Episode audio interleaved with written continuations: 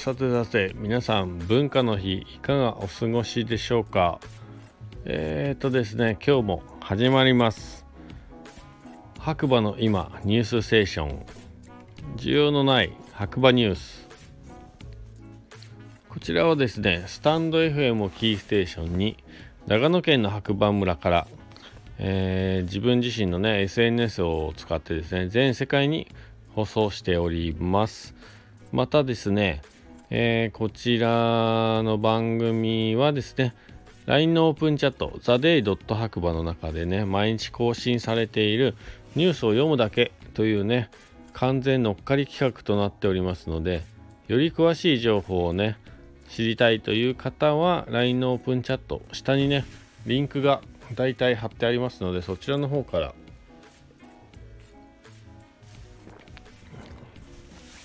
えー、オープンチャットにね入っていただければなと思います。改めましてガクです、えー、今日もね、えー、ニュースの方からね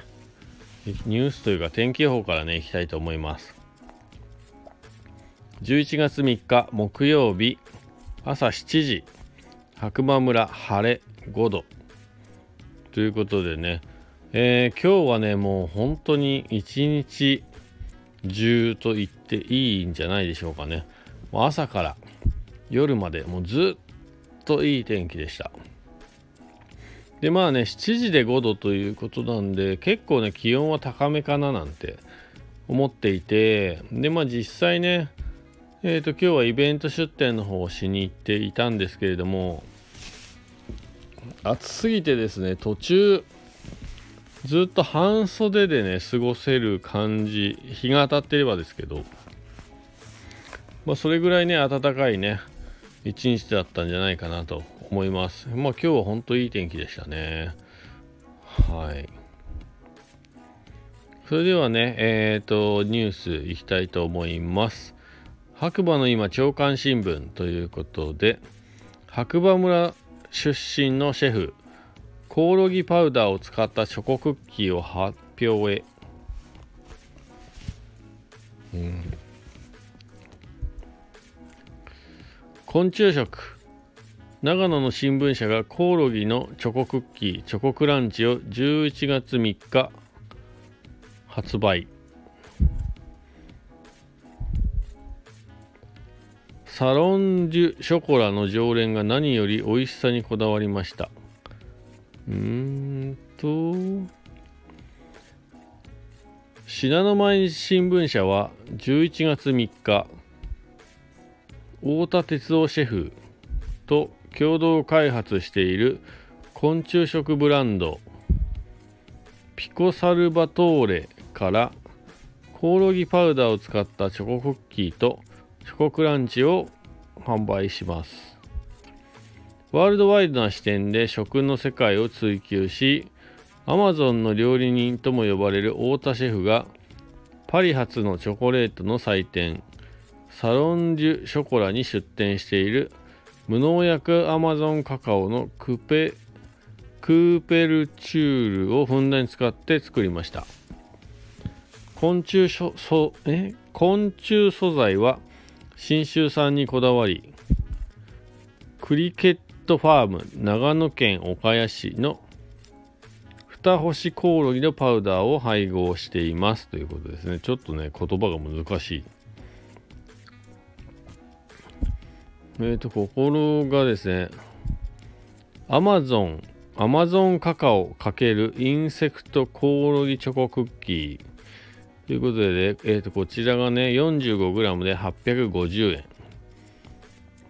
で、アマゾンカカオ×インセクトコオロギチョコクランチ。こちらが 60g で1700円ということですね。こちらね購入方法として EC サイト。47クラブのほか信濃毎日新聞長野本社。新米メディアガーデン。ここ未来などでおとおまえなどでお求めいただけますと書いてありますね。はい。で、コオロギパウダーについて。ちょっと今日は長めになりますがちょっと読んでせっかくでから読んどきましょうねクリケットファーム長野県岡谷市の衛生的な工場でゲノム編集を施さず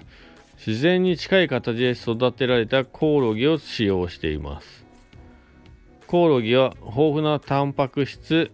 亜鉛鉄分カルシウムマグネシウムビタミンオメガ3脂肪酸キチン質という食物繊維を含む将来性あふれるスーパーフードですということですね。いやそれにしてもね岡谷市にコオロギのファームがあるっていうのは初めて知りましたね。うん。何のために養殖してるんでしょうか？わからないな。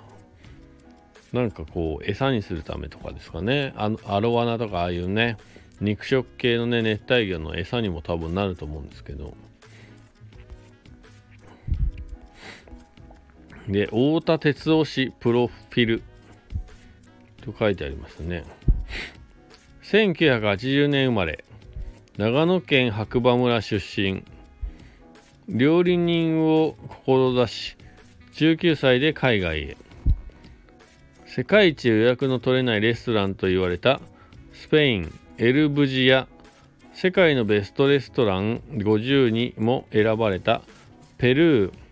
アストリッド・イ・ガストンなどで経験を積む。現在は軽井沢ラ・カーサ・ディ鉄オ太田のオーナーシェフとして信州の食材を使った料理を提供する傍らショコラティエとしても国内におけるカカオ文化普及の第一人者の存在感を放っているということですね。白馬村出身でいるんですね。こんな感じの。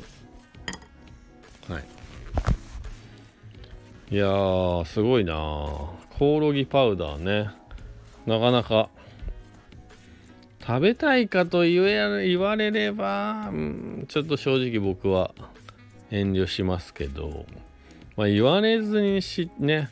食べることはあるかもしれませんけどね。ではニュース2つ目ですね。白馬村在住の伊藤剛さん。クリエイティブ X アワード2022写真部門最優秀賞受賞者へ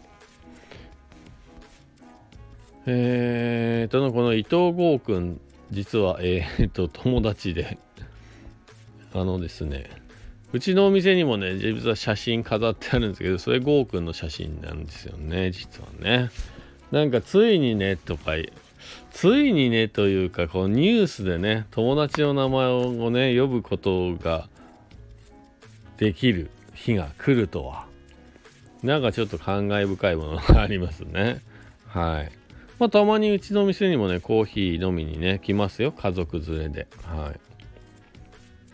隣のね、ラーメン食べてからのコーヒーっていう流れね、結構友達の中であるみたいで。はい。えっ、と、ちょっとだけ読みましょうかね。アクションスポーツ業界の第一線で活躍するフォトグラファー及び映像クリエイターが参加したクリエイティブ X アワード2022サポーテッドバイウェスタンデジタル記念すべき第1回目となったこのアワードには映像部門、写真部門、NFT 部門の3部門にてなんと合計118作品の応募があった。今回は厳正な審査を勝ち抜き映像部門と写真部門で見事受賞された5名のクリエイターを招き受賞作品作成の裏側と日々の創作活動でのこだわりまた使用機材の扱いについて語ってもらったということですね、えー、伊藤剛さん写真部門最優秀受賞者となっております。はい。うん。ゴーくんすごい。素晴らしい。おめでとう。ねやっぱり頑張ってればね。えー、っと結果をおのずとついてくるっていうことなのかななんて思いながらね実はこの記事ね朝読ませていただいたんですけどこのニュースで上がってくる前にね Facebook でねなんかこの記事読んだんですよねで伊藤。僕はライフスタイルに興味があり人の生き方を追いかけて撮影することが多くスキーとスノーボードが主な撮影ジャンルになります。僕が撮っているライダーたちは天気に合わせて仕事のスケジュールを組むくらい雪山の一番良いコンディションの中で気持ちよく滑ることにプライオリティを置いている人たちです。そんな彼らが長年探し求めていたラインでの一発本番のライディングを写真や映像に収めていますということですね。まあかっこいいこと言いますよね。ちなみにこのプライオリティっていうのをま調べさせていただいた優先順位みたい優先っていう意味みたいですね。はい。いやーすごい素晴らしい。えー、今の時代って社会に元気がないなと感じています。僕はそんな社会でただただ普通に働き生活している人に対して何歳になっても好きなことをずっと続けていくことの面白さのを作品を通して伝えたいです。ということですね。僕が撮るライダーは家庭を持って仕事もある中山を滑ることを一番のプライオリティにしている少年の心を持ったかっこいい大人たちで作品内でのスキーヤーの彼も30代後半の初対持ちの方ですという。ことねこれですね写真。まあ、これもたくまっていうね多分僕の友達ですね。まあゴーくんも共通の友達だと思うんですけど。はい。そして彼曰く作品中のあのラインを通せたことが10年越しとのことでした。これまでその山に通い詰める中で今回たまたまあのラインが見つかり3日間かけてアタックできるチャンスを伺った後に撮れた1枚です。この1枚の裏側には彼の長い挑戦があったことを感じてもらいたいですし一発撮りでもう二度と撮れない写真なので僕にとっても感慨深い一枚です。ということですね。はい。まあそうなんですよね。まあバックカントリーね、えー、昔からね僕もやってるんですけども。やっぱりねその中の面白さっていうのは、まあ、サーフィンと一緒で、まあ、雪の表情というか山の表情というかね。その時その時でねやっぱり一発勝負っていう気持ちでねやっぱり昔から滑ってて、まあ、本当にね条件もその日その日で変わりますので同じ山でも山肌でもねラインでもそれは本当その時一生に一回しかない、えー、もう本当波と一緒ですね。という世界がまあほんとバックカントリーの面白さというかね。はい。だと思います。それをね1枚の写真でバシッと撮れる。いやゴーくん。かっこいいですね。はい。まあ僕にはできないですけどね。僕は滑る方なんでね。うん。なかなかねいつも思うんですけどやっぱ映像を撮る人とかまあ滑りたいというか昔滑り手だったりする方が多いと思うんですが、ね、いいコンディションで友達たちとね、仲間とね、山に入って写真を撮る方、映像を撮る方に徹するっていうこの気持ちがそこまでいかないですよね、なかなか。だからそれをしてでも、だって目の前にね、めちゃめちゃ気持ちいい斜面が言うたら広がってるのに、撮影ポジションに移動して、もうね、人が滑るのをひたすら撮るという。自分も昔はそちら側だった方が多いと思うんで、まあ、その辺のねやっぱり気持ちちょっと僕にはわからないんですけれどもすごいですね。すごい。尊敬します。で、ニュース自体は、今日はこんなところかな。はい。で、まあ、あとはですね、あれですね、佐藤くんがですね、今日、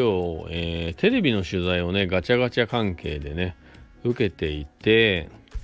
でもう放送自体終わってしまったんですけども、本日18時49分頃より、長野朝日放送 ABN ステーションで村ガチャが放送予定ですということでね。はい、僕もね、その撮影の現場には一応いたんですが、まあ途中からね、秋の収穫祭というね、スノーピークの方、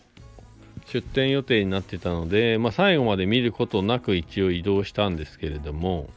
まあ、テレビではね、しっかり、えー、今、あの、本当はね、コーヒースタンドの方でね、撮影していただける予定だったんですが、昨日から改装に入ってしまって、今曲がりしている、実はね、曲がりしているんですよ。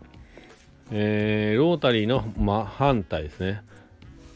反対側にある富士屋さん、お土産物屋の富士屋さんの1階ですね、の奥、右奥に、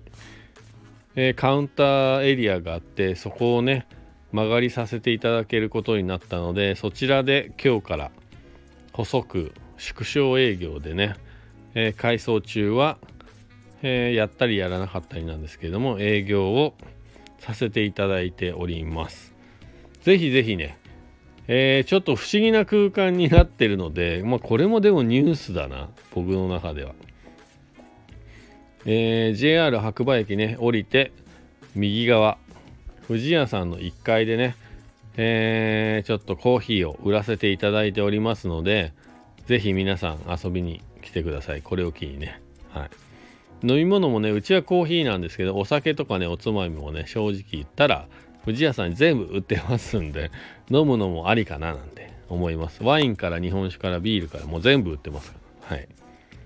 で、おすすめは半殺しキムチっていうね、はい、おつまみ、最高です。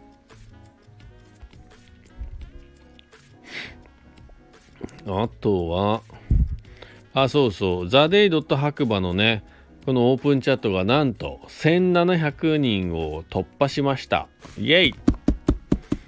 今この読んでる段階で1702人。1702になってますね。はい。おめでとうございます。ということでまあ今日のニュースはこんなところですかね。はい。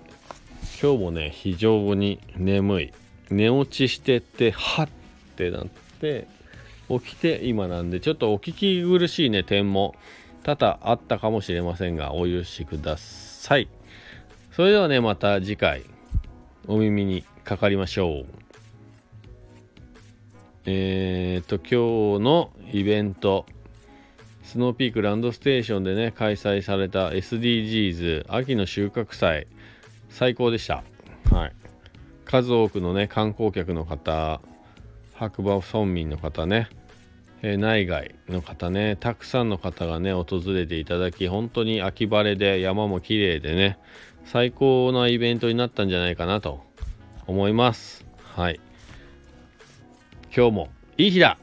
それでは皆さんまた次回お会いしましょう。じゃあね